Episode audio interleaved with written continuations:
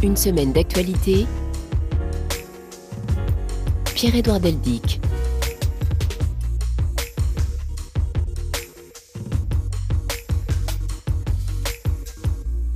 Bonjour, ravi de vous retrouver. Nous allons revenir sur les faits saillants de la semaine, bien sûr, grâce au reportage des correspondants de RFI. Pas question ici d'évoquer l'actualité de ces dernières heures, elle est développée dans nos journaux ce matin. Nous partirons ainsi pour la Somalie avec Florence Maurice, par exemple. Nous irons également au Mali et nous sommes aujourd'hui en compagnie d'un grand reporter spécialiste de l'Afghanistan, Jean-Pierre Perrin, qui vient d'écrire Kaboul, l'humiliante défaite, un livre publié aux éditions des Équateurs. Une semaine d'actualité votre rendez-vous du samedi, un magazine que vous pouvez aussi télécharger sur notre site www.rfi.fr, votre plateforme préférée, ou écouter également sur l'application RFI Pure Radio. «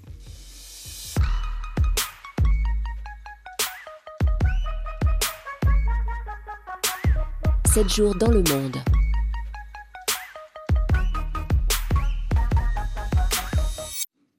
Parlons justement de l'Afghanistan avant de retrouver Jean-Pierre Perrin. C'est le plus gros appel humanitaire jamais lancé pour un seul pays. L'ONU demande plus de 5 milliards de dollars pour venir en aide à l'Afghanistan cette année, en 2022. Six mois après la prise de contrôle des talibans, plus de la moitié de la population est au bord de la famine. À Genève, Jérémy Lanche. Si le pays s'écroule totalement, alors nous verrons une crise migratoire bien plus importante encore. Difficile de faire plus clair que le haut commissaire pour les réfugiés, Filippo Grandi. L'Afghanistan, c'est 23 millions de personnes qui ont besoin d'une aide humanitaire, dont 9 millions de déplacés et 1 million d'enfants qui pourraient mourir de faim si aucune aide ne leur parvenait. Le secrétaire général adjoint de l'ONU, Martin Griffiths, appelle les États à ne pas tourner le dos aux Afghans. On doit apporter de la nourriture aux familles, on doit apporter des graines aux agriculteurs pour qu'ils puissent faire leurs récoltes, on doit apporter des services de santé partout dans le pays et on doit protéger tous ceux qui souhaitent rentrer en Afghanistan face à la nouvelle réalité politique du pays.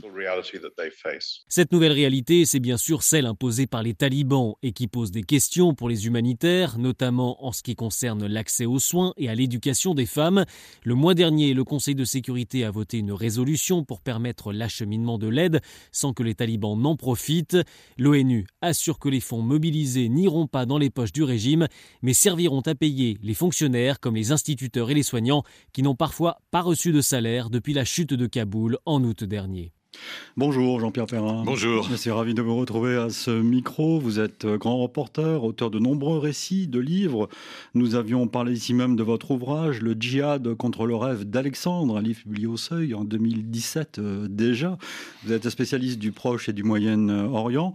ce que l'on vient d'entendre dresse un, constat accablant de la situation en Afghanistan aujourd'hui. Oui, c'est un cri, un appel au secours. et effectivement, la situation est dramatique comme elle ne l'a jamais été en Afghanistan. C'est du moins le constat de, plusieurs ONG. Euh, la famine, évidemment, provoquée par euh, une seconde sécheresse en quatre ans. Et puis, alors, évidemment, euh, la sécheresse, ça veut dire que, l'on manque d'eau. Et maintenant, l'eau est là, sous la forme de neige, de neige très abondante. Mais le pays est dans, dans un tel état, avec une telle désorganisation, que c'est une catastrophe qui se rajoute aux autres, alors que normalement, elle devrait être un bonus pour ce pays. C'est un pays que vous connaissez bien, vous l'avez beaucoup fréquenté, si j'ose dire. J'ai beaucoup voyagé à pied dans les années 80, donc euh, j'ai une connaissance des villages, peut-être plus forte encore que celle des villes, euh, et, et des population euh, villageoise, des, paysans, des cultivateurs, euh, des éleveurs aussi, voire des nomades. Euh, donc effectivement, je, la connais surtout par les campagnes avant de l'avoir connue par les villes. Vous dites, Jean-Pierre Perrin, que depuis le 15 août 2021, donc la prise de Kaboul par les talibans et la déroute américaine, un nouvel ordre est montré, est arrivé. Oui, c'est l'ordre taliban tel qu'il avait déjà été au pouvoir entre 1996 et 2001.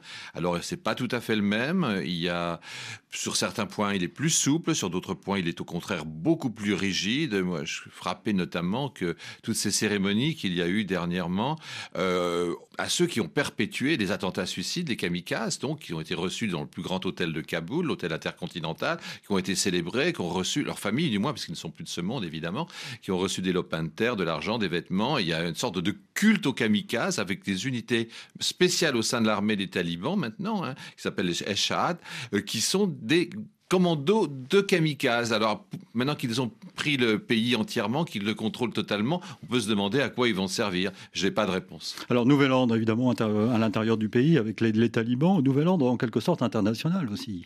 Oui, bien sûr, Nouvelle-Ordre international, puisque effectivement, tout ce qui concerne cette partie du monde, eh bien, lorsqu'il arrive quelque chose d'important, évidemment, les effets ricochets, les effets boomerang, euh, les effets de toutes sortes frappent non seulement la région, mais l'ensemble du monde. Je crois que la puissance américaine, évidemment, a subi une déroute considérable. Moi, je m'étais amusé à faire, à écrire sur une page l'armement des talibans et sur la page opposée, eh bien, l'armement des puissances occidentales de l'OTAN et des États-Unis. Et j'avais quelques lignes pour écrire l'armement et les équipements des talibans, alors que pour les autres pays, les pays, l'adversaire, l'ennemi, donc j'en avais une dizaine de pages, tant, tant l'équipement super perfectionné, ultra sophistiqué a été employé. Et malgré tout, la plus puissante armée militaire du monde, la plus puissante organisation militaire qu'est l'OTAN, a dû être, a été battue, pas militairement, mais stratégiquement, par euh, quelques milliers d'irréguliers. C'est quand même une leçon historique. D'ailleurs, dans votre livre, Jean-Pierre Perrin, vous écrivez Incompétence, amateurisme, cynisme, mauvaise foi et lâcheté. S'il fallait caractériser la retraite américaine, ces cinq mots viendraient immédiatement à l'esprit. Oui, on a vu quand même que cette, cette quand même, les accords de Doha datent euh, d'il y a plus d'un an et demi euh, à ce, moment-là, et donc il était envisagé ce, départ. Et on ne peut pas imaginer qu'il ait pu se transformer en catastrophe comme si rien n'avait été prévu. Ce qui est exact, c'est que la chute de Kaboul a surpris tout le monde. Effectivement, on ne s'attendait pas à l'effondrement de l'armée afghane. Et là, on peut se demander pourquoi les conseillers américains, les services de renseignement américains ne l'ont pas anticipé. Il y a une première chose quand même à dire, c'est que cette armée afghane a été totalement façonnée par les États-Unis. L'entraînement, la formation, l'équipement, euh, les, buts, les conseils, tout ça était américain l'armée américaine se retire et les compagnies privées de sécurité avec elle. Dès lors, cette armée se trouve orpheline. Elle est incapable à ce moment-là de se battre parce qu'elle n'a même plus l'équipement nécessaire qu'il lui faudrait. Je pense en particulier aux avions qui, du jour au lendemain, sont été privés euh, d'essence, de munitions. et donc, elle s'explique. Hein, il y, a toujours des raisons objectives. Hein. C'est pas parce que c'était une très mauvaise armée, elle n'était pas excellente, mais quand même, il y avait quand même l'affaire dépendre à ce point des États-Unis a été, une lourde erreur euh, commise par l'armée américaine. Alors vous dites, Jean-Pierre Perrin, que parmi les causes qui expliquent la déroute américaine, il y a une volonté ou un manque de volonté de comprendre l'Afghanistan de façon générale et les talibans en particulier. Oui, il n'y a pas eu vraiment de recherche faite, du moins euh, il y en a eu, mais il était déjà trop tard. Vous savez, ce genre de guerre, elle se gagne très au début. Hein à partir du moment où il y a une dynamique d'engagé, on ne peut plus la contrôler. La guerre d'Afghanistan, je pense qu'elle était parfaitement gagnable à condition. Donc qui a commencé en 2001, il faut le voilà, Qui a mhm. commencé en 2001 par une victoire militaire mhm. écrasante des États-Unis. C'est vrai qu'en phase 2, il y avait des gens qui s'étaient pas jamais battus contre une armée moderne, qui n'avaient pas de missiles contre les hélicoptères et les avions. Donc c'était une victoire facile. On appelait à ce moment-là la guerre d'Afghanistan the good war. Maintenant, on peut pas dire ça, évidemment. C'est the very bad war, la très mauvaise guerre. Mais donc euh, à ce moment là il fallait prendre la main que tendaient les talibans, qui étaient vaincus, qui reconnaissaient leur défaite. Là, on les a dédaignés, on ne les a pas invités, par exemple, aux négociations de Bonn, où tous les chefs de guerre étaient là. Mais ben, les talibans, c'est quand même, on aurait pu leur faire un petit strapontin. Et puis ensuite, après, ce qui a totalement déstabilisé l'armée américaine, c'est l'invasion de l'Irak. Elle s'est trouvée engagée sur deux fronts, et le meilleur de ses forces est parti en Irak, notamment les hélicoptères, la flotte d'hélicoptères, une large partie de la flotte d'hélicoptères, les unités de déminage notamment. Et ça, ça a eu des conséquences que les généraux américains ont mis en garde en disant mais attention, on va se battre sur deux fronts et le meilleur de nos forces s'en va. Donc, il faut pas s'attendre à des miracles. Et évidemment, la décision étant politique, on ne les a pas écoutés. Euh, Jean-Pierre Perrin, après une réunion de Genève entre Russie et États-Unis, les 30 pays alliés de l'OTAN ont accueilli ensuite la délégation du Kremlin pour un conseil OTAN-Russie au siège de l'Alliance à Bruxelles. Au cœur des discussions, renforcement des troupes autour du territoire ukrainien, mais aussi des questions plus vastes comme le désarmement et les missiles balistiques. Autant de questions ardues pour une rencontre pour le moins tendue dans la capitale belge, Pierre Benassé, mercredi.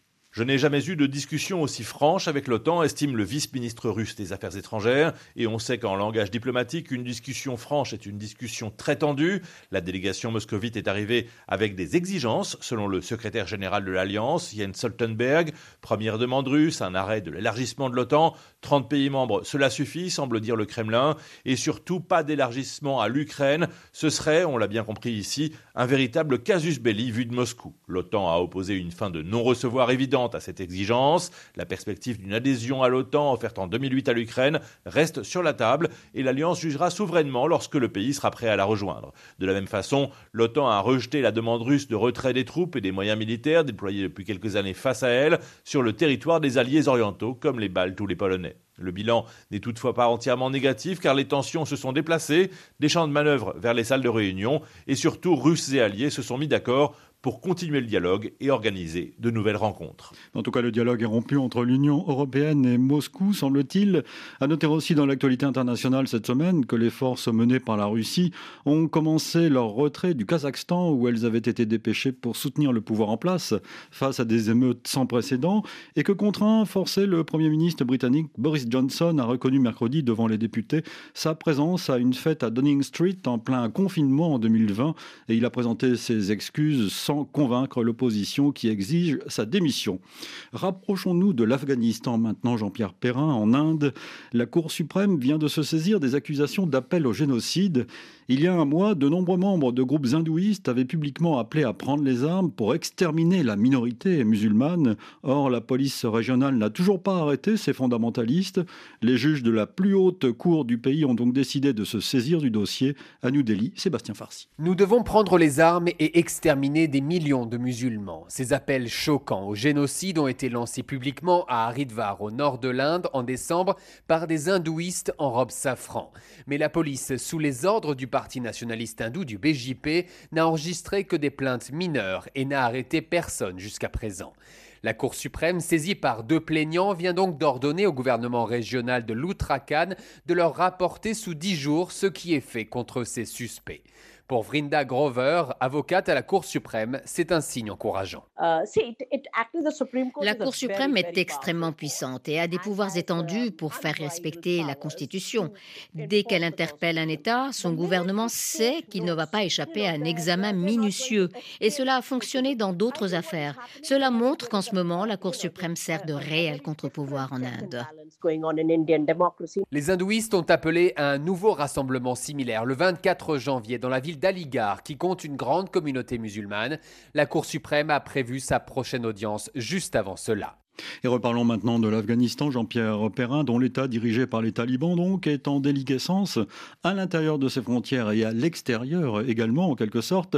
Exemple, l'ambassade afghane à Pékin est désormais quasiment abandonnée. Correspondance de Stéphane Lagarde. Quand le nouvel ambassadeur afghan prendra son poste à Pékin, il trouvera une ambassade en ordre mais vidée de tout son personnel. Dans sa lettre en neuf points adressée au ministère afghan des Affaires étrangères, Ravid Kahem évoque une situation plus que délicate après le 15 août dernier et le changement de pouvoir à Kaboul. Les diplomates nommés par la République islamique n'ont pas souhaité rester, écrit-il. Beaucoup ont déjà quitté la Chine, car depuis la rentrée, l'ambassade n'a pas reçu un seul Afghani. Il a fallu puiser sur le compte bancaire de la représentation pour payer notamment les salaires des personnels chinois. Selon l'ex-ambassadeur, il resterait aujourd'hui un peu moins de 90 000 euros dans les caisses, une situation qui rappelle celle d'autres ambassades afghanes dans le monde où un noyau de diplomates a continué à travailler sans salaire après le changement de régime. Le compte Twitter de Ravid Ahmad Kahem montre que ce dernier a continué d'occuper ses fonctions, conférences devant les étudiants de l'université Tsinghua à Pékin, départ d'un don d'un million de doses de vaccins à destination de Kaboul. Avant ce selfie sous le drapeau tricolore afghan, c'était le 31 décembre dernier, juste avant de remettre ses clés à l'ambassade du Qatar. Une photo accompagnée de ces simples mots en anglais Goodbye. Dans l'actualité, il faut aussi retenir qu'un ancien colonel syrien a été condamné jeudi par la justice allemande à la prison à vie pour crime contre l'humanité. Awar Raslan, 58 ans, un ex-gradé des services de renseignement syriens, a été jugé coupable du meurtre de 27 prisonniers et de la torture d'au moins 4000 autres en 2011 et 2012 dans la prison Al-Khatib de Damas après un procès fleuve entamé en avril 2020 par la Haute Cour régionale de Coblence. Suite d'une semaine d'actualité. Nous sommes donc toujours en compagnie de Jean-Pierre Perrin qui vient d'écrire Kaboul, l'humiliante défaite. Jean-Pierre Perrin qui connaît parfaitement euh, l'Afghanistan. Alors je voudrais vous faire euh, réagir d'abord à ce qui se passe euh, entre l'Ukraine, les États-Unis et, l'Europe. Vous dites, Jean-Pierre Perrin, dans, votre livre, dès le début d'ailleurs de cet ouvrage, que l'abandon de l'Afghanistan aura un prix probablement élevé. Est-ce que par exemple l'attitude de la Russie aujourd'hui fait partie de des conséquences de ce prix? Oui, bien sûr. Et avant l'abandon des Afghans, il y avait eu l'abandon des Syriens sous le président Obama, puisqu'il s'était engagé à intervenir en Syrie si euh, l'armée syrienne faisait à nouveau emploi d'armes chimiques, ce qu'elle a fait. La fameuse ligne rouge. Et voilà, la fameuse ligne rouge. Et puis, il n'est pas intervenu, ce qui a été donc donné une, en quelque sorte son aval pour une intervention beaucoup plus importante de la Russie en Syrie, ce qu'elle n'a pas manqué de faire, évidemment. Et c'était un encouragement ensuite à toutes les aventures euh, russes dans les pays à l'est de l'Europe. Donc, euh, chaque événement, où qu'il se produise, dès lors qu'il a une importance, disons, assez, assez grande capitale, eh bien, a des répercussions sur l'ensemble de la planète. En particulier, euh, il y a eu la Syrie, il y a aujourd'hui l'Afghanistan. L'Afghanistan, l'abandon euh, des Afghans, ce qui montre également que l'Amérique n'est pas capable, n'est plus capable de se battre sur plusieurs fronts. Elle a maintenant considéré la Chine comme mm. l'adversaire principal et donc elle se mobilise totalement face à la Chine, mais du coup, elle, elle s'absente des autres fronts. évidemment, c'est du pain béni pour la Russie qui en profite. Notez que demain, Frédéric Lebel reviendra dans Carrefour de l'Europe sur ces dossiers, euh, cette relation entre l'Europe et, la Russie. Demain, Carrefour de l'Europe à 17h10 temps universel, 18h10. Il y a quand même, si vous permettez, un, principe essentiel qui est bafoué, c'est le droit des peuples à disposer d'eux-mêmes. Si l'Ukraine veut faire partie de l'OTAN, c'est son, son droit le plus strict. Bon, et évidemment, la Russie a des intérêts stratégiques, économiques et autres, mais quand même s'impose normalement le droit du peuple ukrainien à choisir quel est son destin. ce, qui est, notable aujourd'hui, c'est le, blocage. Il n'y a plus de négociations. Le, le Sergei Lavrov disait hier vendredi que les communications étaient coupées entre Moscou et, Bruxelles. Oui, alors il y a forcément quand même des, négociations en coulisses. Hein. Je n'imagine pas qu'il puisse y avoir brutalement euh, chaque, que chaque partie regagne sa tour d'ivoire. Mais c'est vrai qu'il y a une volonté euh, russe, de toute façon, d'aller de l'avant et de, et de gagner. Sinon, Poutine n'aurait pas mis les enjeux si dès le début. Maintenant, il lui est difficile de faire marche arrière. Donc, je pense que les jours prochains ou les semaines prochaines seront quand même euh, difficiles et inquiétantes. Alors, parlons de, l'Union européenne en Afghanistan. Euh, Jean-Pierre Perrin, vous euh, analysez cela aussi dans, l'ouvrage. L'Europe, qui, comme on le sait, est toujours à la recherche de sa boussole stratégique, semble en quelque sorte avoir perdu le nord en Afghanistan. Pourtant, l'Union européenne, c'était un tiers des effectifs en Afghanistan, mais aucun poids politique. Oui, aucune prise de décision euh, militaire, stratégique. Euh, L'Allemagne, par exemple, s'est beaucoup engagée en Afghanistan, hein, finalement, et jusqu'au bout. Elle était le dernier pays à quitter, l'Afghanistan après le retrait américain. Elle y a vraiment cru à sa mission. L'armée allemande s'est profondément engagée, et puis euh, beaucoup d'argent donné aussi. Et, et là, catastrophe. Et là, on revient aux États-Unis qui n'ont pas prévenu leurs alliés euh, de leur retrait soudain et brutal de Kaboul. L'Allemagne s'est trouvée en difficulté et les déclarations des hommes politiques euh, allemands et de l'armée allemande elle-même via l'un de ses officiers ont été accablantes pour les États-Unis. Ils se sont estimés trahis et ils ont été effectivement trahis. Quelques semaines avant, nous avions le secrétaire d'État Blinken qui disait qualifier l'Allemagne de meilleurs amis des États-Unis et du jour au lendemain, le meilleur ami n'est même pas consulté sur rien. Vous voyez, on voit aussi les limites de, de, euh, du nouvel ordre américain avec Joe Biden qui rappelle quand même singulièrement celui de son prédécesseur, la politesse évidemment et la courtoisie en plus. Jean-Pierre Perrin, vous notez dans ce, dans ce livre, qui est aussi un livre de reportage euh, sur l'Afghanistan, euh, que l'armée américaine était même coupée de ses alliés concrètement. Il y avait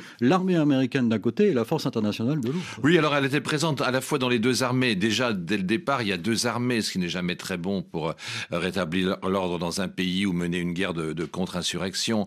Mais surtout, donc ces deux armées par, allaient parfois dans des directions opposées. Le premier problème de cette armée américaine, c'est qu'on ne lui a pas donné de but de guerre. Or, il faut qu'une armée ait un but de guerre. Là, on ne savait pas si elle devait, elle ne savait pas si elle devait d'abord chasser Ben Laden, pour chasser Ben Laden, si elle devait former l'armée afghane, si elle devait faire du nation building, pour reprendre la, construction d'un pays. construction d'un mmh. pays, si elle devait s'entendre ou pas avec les chefs de guerre. Elle n'avait, elle était dans le flou. Et quand on a un flou sur l'objectif, eh bien, il y a obligatoirement des, conséquences. Ça, c'est le premier point. Et puis, cette armée américaine aussi avait un problème de doctrine militaire. C'est-à-dire, elle, a fait appel à des, vieux traités, euh, comme celui du général Galula, un général français qui est en, en odeur de sainteté dans l'armée américaine, à propos de l'Algérie. Mais l'Afghanistan n'est pas l'Algérie. Et puis, lorsque l'armée française opérait en Algérie, elle était aux, ordres du gouvernement français, évidemment. Là, on avait un troisième larron qui s'immisçait,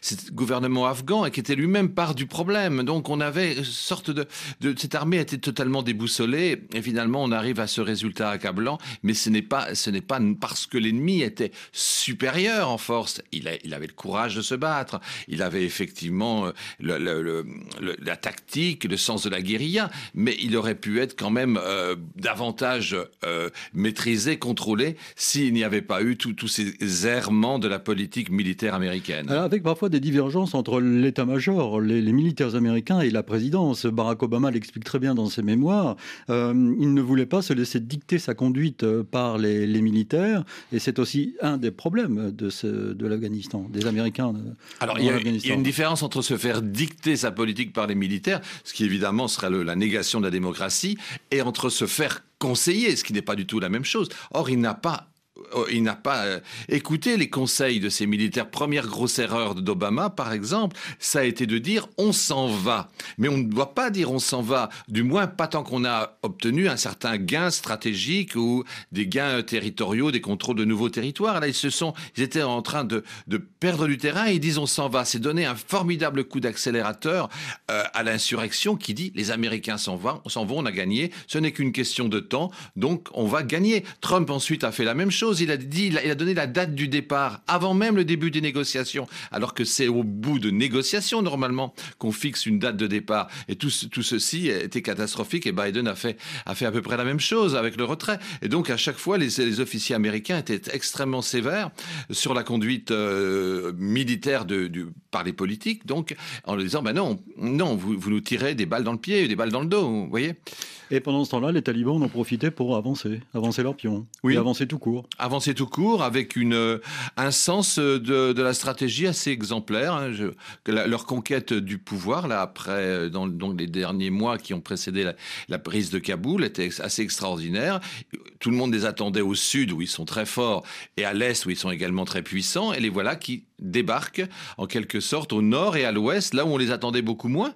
Et donc, euh, ça a entraîné euh, des conséquences dramatiques pour la pour l'armée afghane, obligée de s'étendre sur des sur des dizaines et des, ou des centaines de, kilomètres, alors qu'elle avait déjà des problèmes d'approvisionnement, de logistique.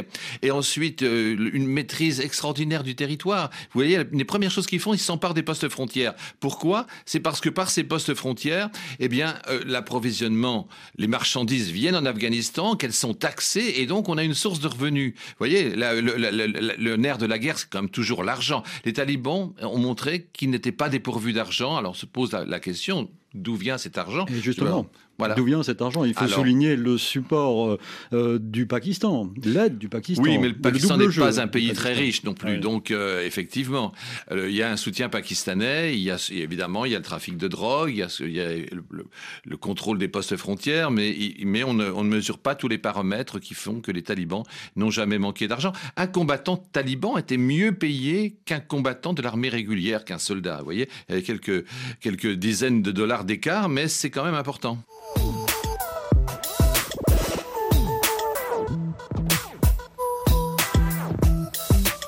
7 jours en France.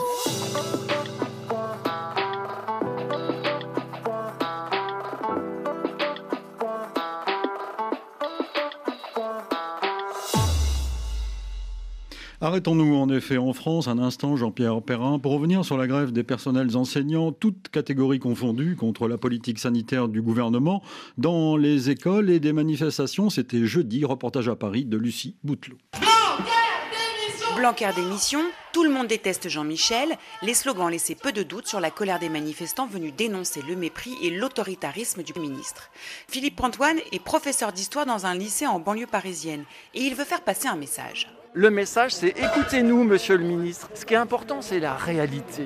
Comment ça se passe concrètement quand les collègues sont épuisés, n'arrivent plus à faire tenir le protocole, n'arrivent plus à offrir des conditions d'accueil acceptables aux scolarisés, sans remplacement des enseignants, sans soutien supplémentaire pour vérifier les tests, etc., etc., etc. Nathalie, elle, est directrice d'une école primaire à Paris et ce qu'elle déplore, c'est l'obstination du ministre à garder l'école ouverte. Ce qu'il ne dit pas, c'est qu'on a la moitié des effectifs dans les classes, que les élèves sont absents les uns après les autres, qu'on ne peut pas mettre en place une vraie continuité pédagogique puisqu'on est en classe en même temps, et que du coup ce n'est pas vrai, qu'il n'y a pas de conséquences sur la pédagogie, et on ne peut pas continuer à faire semblant que euh, le principal, ce soit que les écoles restent ouvertes à n'importe quel prix et dans ces conditions-là. Selon le ministère de l'Intérieur, environ 78 000 personnes ont défilé ce jeudi dans toute la France. Politique et campagne présidentielle maintenant, le journaliste que vous êtes, Jean-Pierre Perrin, va sans doute être interpellé par les vœux à la presse adressés cette semaine par le candidat Éric Zemmour, Julien Chavannes. C'est habituellement une parenthèse bienveillante entre un candidat et les journalistes qui le suivent au quotidien.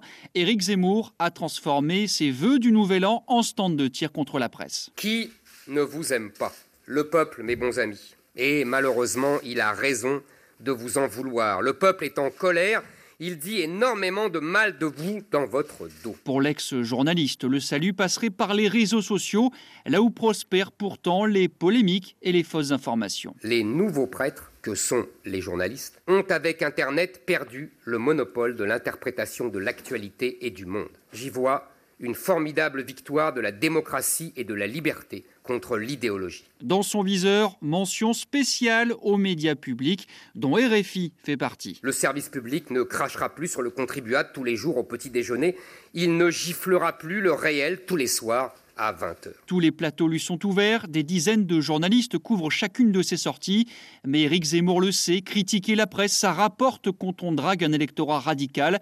D'autres l'ont fait avant lui, François Fillon en 2017 faisait siffler les journalistes dans ses meetings en se présentant comme victime des médias.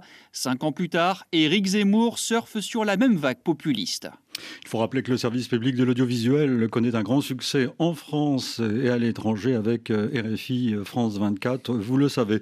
Vous écoutez RFI vous avez raison, suite d'une semaine d'actualité en compagnie de Jean-Pierre Perrin, vous auriez aimé assister à cette euh, cérémonie de vœux d'Éric Zemmour oh, Oui, forcément, c'est toujours intéressant d'entendre quelqu'un dire des, sortes de grossièreté. mais, mais qu'est-ce que Zemmour connaît du peuple? Il se réclame du peuple, mais qu'est-ce qu'il connaît? Est-ce qu'il sait comment les gens vivent? Il n'a jamais quitté son bureau. Il n'a jamais été euh, plus loin que son ticket de métro. Il n'a jamais été euh, dans la rue, vraiment, on a, on a l'impression de, tous les clichés sont, sont résumés. Je, crois que Zemmour est, un populiste, mais en plus un populiste quand même assez bas de gamme finalement. Tous les, tous les clichés sont là. Et, puis, en, en revanche, j'ajouterais quand même quelque chose, c'est quelque part bien fait pour les journalistes qui ont été d'une telle complaisance avec lui et maintenant il les gifle. Et eh bien finalement, c'est un peu l'arroseur arrosé. Certains journalistes l'ont bien aidé, effectivement, Jean-Pierre Perrin. Revenons à l'Afghanistan euh, maintenant. Il faut rappeler le rôle qu'a joué la France aussi en Afghanistan. Et elle a payé cher d'ailleurs. Hein. Je pense notamment à, la, à, à Usbin en 2008. Oui, l'embuscade d'Usbin, qui est restée dans, dans les mémoires d'ailleurs. De... 10 soldats français tués Absolument, au total, on arrive à 90 soldats, autour de 90 soldats qui ont été tués. Mais ça ne doit pas vous faire oublier le nombre des blessés, parce que nous avons 90 soldats tués, nous avons plusieurs centaines de blessés et des blessures extrêmement graves qui marquent à vie. Et c'est sans doute aussi important de. Euh, vous savez, la, la guerre moderne fait qu'on fait, on arrive à sauver beaucoup de blessés, mais à quel prix? C'est-à-dire que les blessés sont ensuite euh, sauvés, mais, gravement atteints, sans doute pour beaucoup, pour toute leur vie. Et c'est assez, c'est vraiment dramatique. Et je pense que là aussi, la France a été assez maltraitée par, l'allié américain qui avait la maîtrise totale des opérations euh, et qui décidait à peu près de tout. Donc, euh mais bon, ça c'est l'histoire. L'histoire s'est terminée. Mais je, mais je crois quand même que l'Europe, dans toute l'affaire afghane, a été à la traîne des États-Unis. Elle en paye le prix. Elle le paye le prix sans doute plus que les États-Unis. La question afghane était une question américaine. C'est aussi une question européenne avec, euh, avec l'immigration, avec les conséquences éventuellement euh, sur le terrorisme, avec les effets boule de neige qu'il peut y avoir au Sahel et ailleurs, et en Afrique de l'Ouest. Donc euh, la, question afghane est une question européenne, donc une question française. Qui fait face aujourd'hui aux talibans en Afghanistan? Vous dites que ce sont les femmes Oui, ce sont les femmes. Il ne reste plus que la fragile muraille des femmes qui perdure euh, et qui continue à faire des quelques manifestations. Elles sont hélas de moins en moins nombreuses, euh, forcément, mais, mais autrement, euh, la société civile a, vite été balayée. Alors maintenant, il y a une résistance souterraine qu'on mesure mal, qui va essayer justement de donner une éducation aux filles qui ne peuvent toujours pas retourner à l'école. Sans doute pourront-elles peut-être y retourner après le mois de mars, hein, au printemps, mais quel enseignement leur donneront? Quelles possibilités d'accès aux emplois auront-elles? Toutes ces questions, on n'en sait rien. Le ministre de de l'éducation, c'est une farce. Hein. Vous savez que ce ministre de l'éducation supérieure, par exemple, a, invalidé tous les diplômes qui ont été donnés aux étudiants pour ces 20, aux élèves pour ces 20 dernières années. C'est incroyable quand même, c'est sans précédent dans, dans, l'histoire. L'archaïsme est, total. Alors il faut revenir un instant, Jean-Pierre Perrin, sur le soutien qu'a apporté le Pakistan euh, aux talibans. Certains disent que la victoire des talibans, c'est la victoire du Pakistan. Alors c'est en partie la victoire du Pakistan, parce seulement. Vous savez, pour qu'une guérilla euh, comment dire, réussissent, s'emparent du pouvoir, il faut deux éléments. Il faut un soutien extérieur et un minimum de soutien de la population. On a ces deux éléments avec les talibans qui, en particulier dans l'Est et dans le Sud, ont eu un certain soutien euh, de la population qui, en avait marre de ce gouvernement finalement et des chefs de guerre et, de, l'incompétence et du népotisme et de la corruption. Et donc, effectivement, euh, beaucoup se sont ralliés aux talibans pour ces raisons, pas forcément à cause de leur euh, et puis ils incarnent une certaine rigueur aussi, un certain retour à l'ordre. Ils promettaient la fin de la guerre, ce qui est effectivement le cas pour le moment. Et donc, mais le Pakistan a aussi une responsabilité écrasante. C'est historique. Vous, vous parlez de Benazir Bhutto, par exemple. Vous allez jusqu'à Benazir Bhutto. Oui, c'est sous Benazir Bhutto qu'ils sont apparus. Euh, le ministère de l'intérieur, le ministre de l'Intérieur de Benazir Bhutto, euh, Gérald Babour, eh bien, l'a convaincu de la nécessité de soutenir les talibans. Alors pour plusieurs raisons, pour rétablir l'ordre en Afghanistan, pour ouvrir les voies vers l'Asie centrale dont le Pakistan avait besoin pour son développement économique. L'Afghanistan était alors en plein chaos, en pleine guerre civile, et aussi pour avoir un régime à sa botte, euh, un régime pashtun, mais qui n'allait pas poser des revendications pashtun parce qu'il était en, en partie contrôlé par les Pakistanais. Mais là, je crois que le Pakistan va déchanter.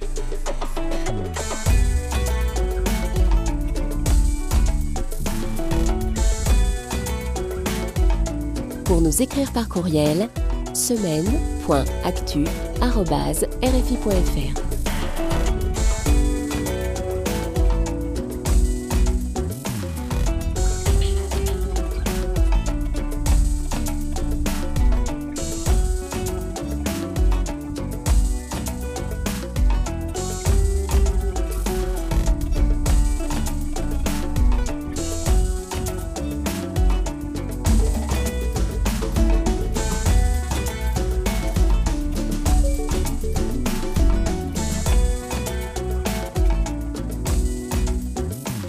Notre adresse électronique, donc, merci pour vos messages. Je salue quelques auditeurs qui nous écoutent sur le continent africain, comme chaque samedi, Jean-Pierre Perrin. Bonjour aujourd'hui à Bienvenue qui nous écoute à N'Djamena, à Émile à Parakou au Bénin, à Francis à Bukavu en RDC. Bonjour à Alain à Goma en RDC, également à Moussa à Ziguinchor, à Dramané qui nous suit lui à Dakar, à Jean-Baptiste à Yaoundé. Je salue enfin Souleymane à Conakry.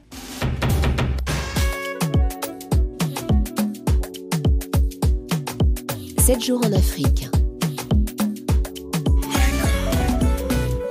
Partons donc pour le continent africain, Jean-Pierre Perrin. Les dirigeants ouest-africains réunis à Accra ont donc décidé dimanche dernier de fermer les frontières avec le Mali et de mettre le pays sous embargo, sanctionnant lourdement l'intention de la junte de prendre le pays en otage en se maintenant au pouvoir sans élection pendant des années. David Bachet. Les autorités de transition n'ont pas le ton de la conciliation, dénonçant des sanctions illégales et inhumaines et une instrumentalisation de la CDAO par des puissances étrangères. Bamako a adopté des mesures réciproques, fermeture des frontières, rappel des ambassadeurs, et promis d'autres dispositifs de riposte. Dans son adresse à la nation, le président de la transition se dit ouvert au dialogue, mais le colonel Assimi Goïta appelle aussi les Maliens à la mobilisation et la CDAO à une analyse approfondie de la situation, sans évoquer de nouvelles propositions.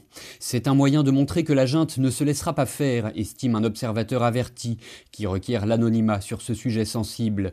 Une posture, selon cette source, destinée à rassurer la frange la plus nationaliste de la population et qui ne présume pas des possibles compromis que pourraient faire les autorités. Pour autant, de nombreux soutiens des autorités de transition demandent de la fermeté, pas question de revoir ses ambitions à la baisse et de se plier à un diktat extérieur. Mais le conflit est-il tenable alors que les finances de l'État pourrait être rapidement asphyxié. Une partie des dirigeants de la transition est prête à aller au clash, estime encore un analyste, qui poursuit Ils n'ont peut-être pas pris la mesure du coût financier, mais ils peuvent toujours s'endetter auprès de la Russie, de la Chine ou de la Turquie. Sur la manifestation de soutien au régime malien hier, rendez-vous bien sûr dans nos journaux. Direction le Soudan maintenant, Jean-Pierre Perrin. Jeudi, il y a eu de nouvelles manifestations dans les rues de Khartoum, la capitale. Les mobilisations contre le coup d'État continuent, la violence également, alors qu'un dialogue national, chapeauté par les Nations Unies, a été lancé il y a quelques jours. Depuis le 25 octobre et le coup d'État mené par le chef des autorités de transition, le général Abdel Fattah al-Bourhan, la rue ne décolère pas et les forces de sécurité répriment violemment les manifestants. Nadia Ben Mafoud.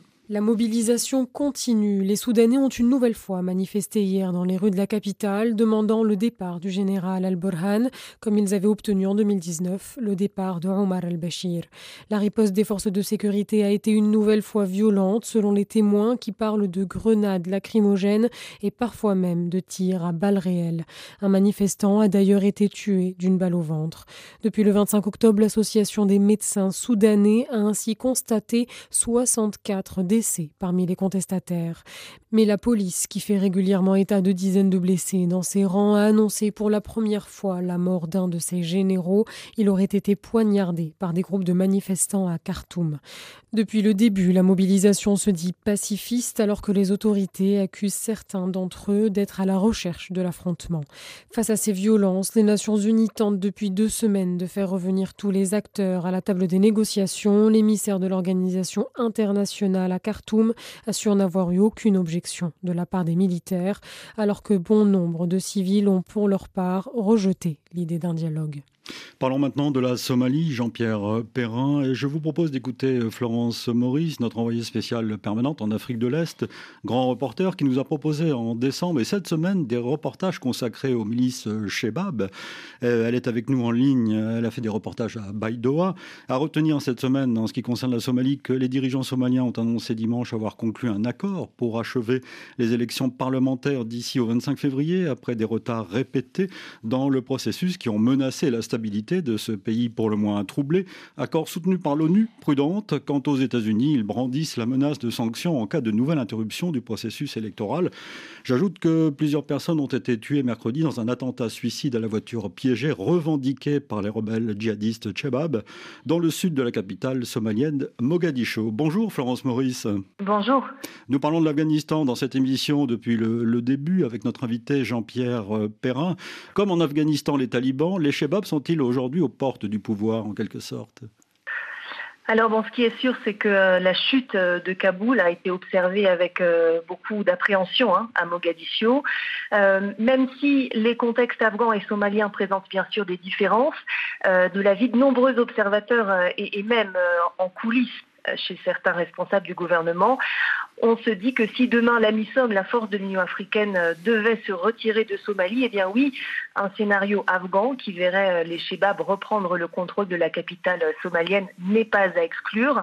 Alors il faut tout de même préciser qu'on n'en est pas là. Hein. Ni l'Union africaine, ni les Nations unies n'ont l'intention de procéder à un retrait brutal de la MISOM, et d'autant moins depuis ce qui s'est passé à Kaboul, hein, qui clairement a sonné pour eux comme un signal. Mais la question de l'avenir de la MISOM est posée, euh, puisque le président somalien souhaite qu'elle se retire euh, en 2023. Dans ces reportages, Florence Maurice, absolument passionnants, qui, qui comportent plein de témoignages, qui est votre touche, en quelque sorte, Florence Maurice, on comprend bien que là où vous étiez, c'est-à-dire à Baïdoa, on est totalement isolé du reste du pays. Est-ce que ça veut dire que l'essentiel du pays est contrôlé aujourd'hui par le Shebab?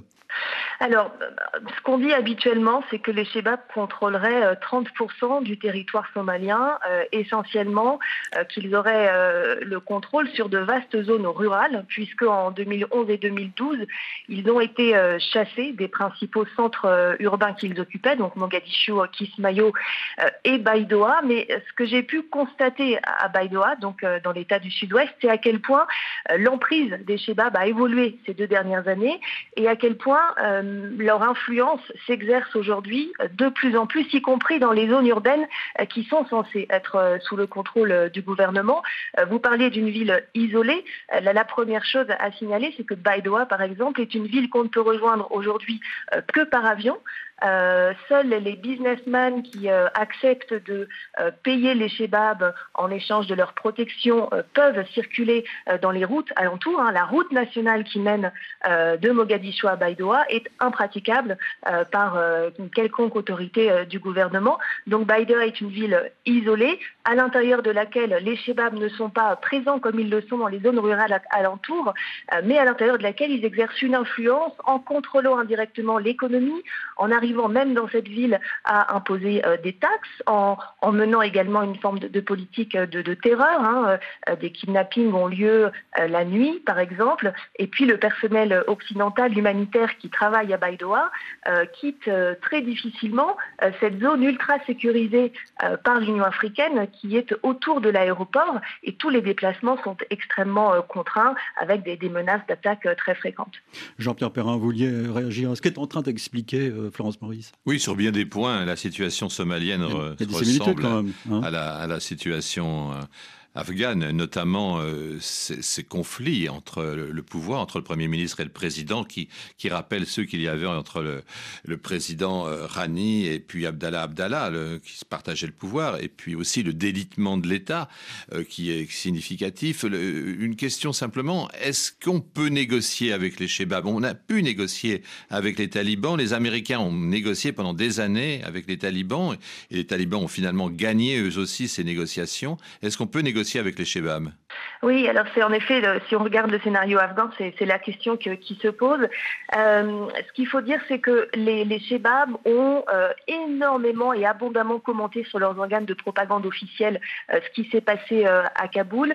Pour le moment, il n'y a pas de canaux de négociation, mais on sait qu'ils envisagent très sérieusement la préaction. Et on ne sait pas qui est vraiment, qui sont leurs chefs également. Non, euh, la structure est assez euh, floue pour le moment.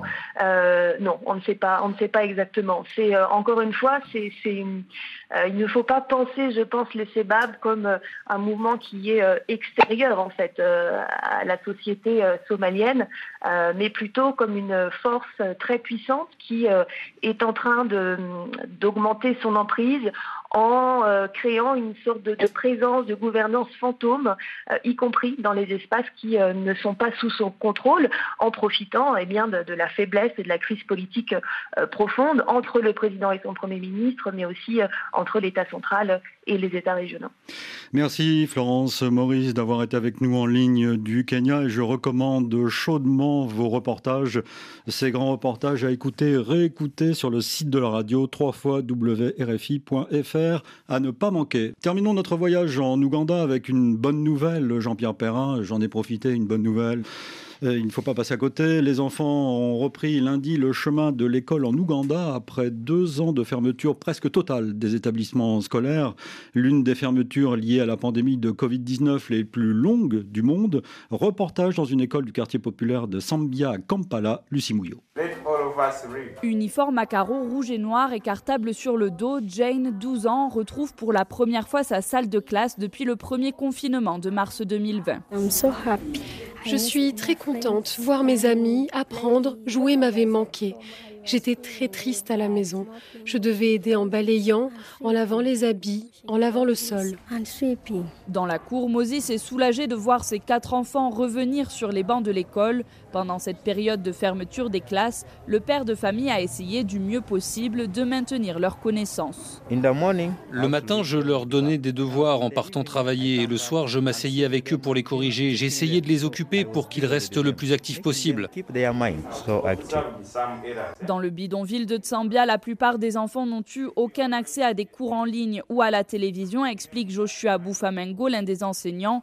Le professeur observe déjà les conséquences de la fermeture des écoles. Nous n'avons pas pu accompagner les enfants pendant cette période, sauf avec quelques parents qui pouvaient payer pour des photocopies, mais ce n'était qu'environ 10% des inscrits. Certains enfants n'ont pas fait un seul exercice depuis deux ans. Certains ne savent même plus écrire leur prénom. La salle de classe de Joshua Boufemengo est pour l'instant à moitié remplie. De nombreux parents impactés par la crise économique ont prévenu le professeur qu'ils ne pourraient pas payer les frais scolaires de leurs enfants pour cette rentrée. Suite à fin d'une semaine d'actualité en compagnie de Jean-Pierre Perrin, à la fin de votre livre, vous citez quelques dictons euh, afghans. Je voudrais en relever un qui me semble particulièrement beau et significatif. L'Afghanistan n'est que temps et poussière, les Afghans gardent le temps, les étrangers prennent la poussière. C'est exactement ce qui s'est passé. Ils sont partis, euh, les étrangers sont partis avec la poussière sur leurs Rangers, comme les, auparavant les, les soviétiques sur leurs bottes et, les Anglais au siècle encore avant euh, sur, leurs chaussures, effectivement. Et les, Afghans ont toujours eu le temps pour eux. Le temps afghan est un temps très long. Les talibans n'ont jamais été pressés de gagner cette guerre. Ils savaient que le temps jouait pour eux. Un, Afghan, un taliban afghan a dit à un journaliste, vous, vous avez des montres, mais nous, nous avons le temps. Et donc, on voit bien que ce temps long, finalement, a gagné sur le temps court. C'est aussi une leçon de philosophie qui se dégage euh, des événements euh, d'Afghanistan. C'est une, leçon de sociologie, de stratégie militaire, euh, de combat des valeurs, finalement. Ce qui est perdu aussi avec la défaite en Afghanistan, c'est l'universalité des valeurs occidentales les pays occidentaux n'ont pas été capables de les défendre, ils les ont abandonnés. Et donc je crois aussi que c'est peut-être l'une des plus grandes défaites. Et c'est une réflexion aussi sur les causes et les effets de situations politiques. Si euh, l'armée rouge n'avait pas envahi un jour l'Afghanistan en 1979, on n'en serait pas là. Absolument. Je crois que quand même le principal responsable du chaos actuel afghan, c'est d'abord l'armée soviétique, effectivement, qui a complètement ravagé le pays. Moi, je connaissais un peu l'Afghanistan d'avant l'invasion soviétique, celle que j'ai vue naître à la faveur de cette invasion n'avait plus rien à voir. C'est la montée des groupes islamistes, c'est la montée du, djihadisme. Tout ça n'existait pas avant. Le, il y avait effectivement un, noyau fanatique en Afghanistan, comme dans beaucoup de pays euh, du Moyen-Orient. Mais c'est l'invasion soviétique lui a donné une puissance considérable. Et, même euh, encore, ses chefs n'étaient pas trop forcément euh, trop fanatiques. Hein. Il y avait tout. Des gens comme Massoud ne l'étaient pas. C'était des islamistes disons, euh, fréquentable, totalement fréquentable. Mais, mais avec la guerre, eh bien, on est arrivé à une situation de, chaos, de fragmentation du pays dans lequel ont prospéré les idéologies les plus meurtrières. Et on en est là aujourd'hui grâce, à cause de cette invasion de 1979 qui a, et c'est juste retour des choses, a provoqué aussi euh, l'éclatement du bloc de l'Est. Le, le mur de Berlin tombe exactement six mois après le retrait du dernier contingent soviétique d'Afghanistan. Alors c'est pas la seule raison effectivement, mais ça a beaucoup contribué. Merci Jean-Pierre Perrin. Votre ouvrage s'intitule Kaboul, l'humiliante défaite. Ce livre est publié aux éditions des Équateurs. Merci. Merci beaucoup. Une semaine d'actualité réalisée par Nicolas Benita. Je vous donne rendez-vous demain pour le magazine Idées cette fois et avec notre invitée Stéphanie Rosa, historienne des idées et auteur d'un livre sur la question. Nous nous demanderons pourquoi la gauche a, selon elle, tourné le dos à l'héritage des Lumières. Demain dimanche à 15h10 temps universel, 16h10 à Paris. Bon week-end, bonne semaine. Dans un instant, un nouveau journal sur RFI.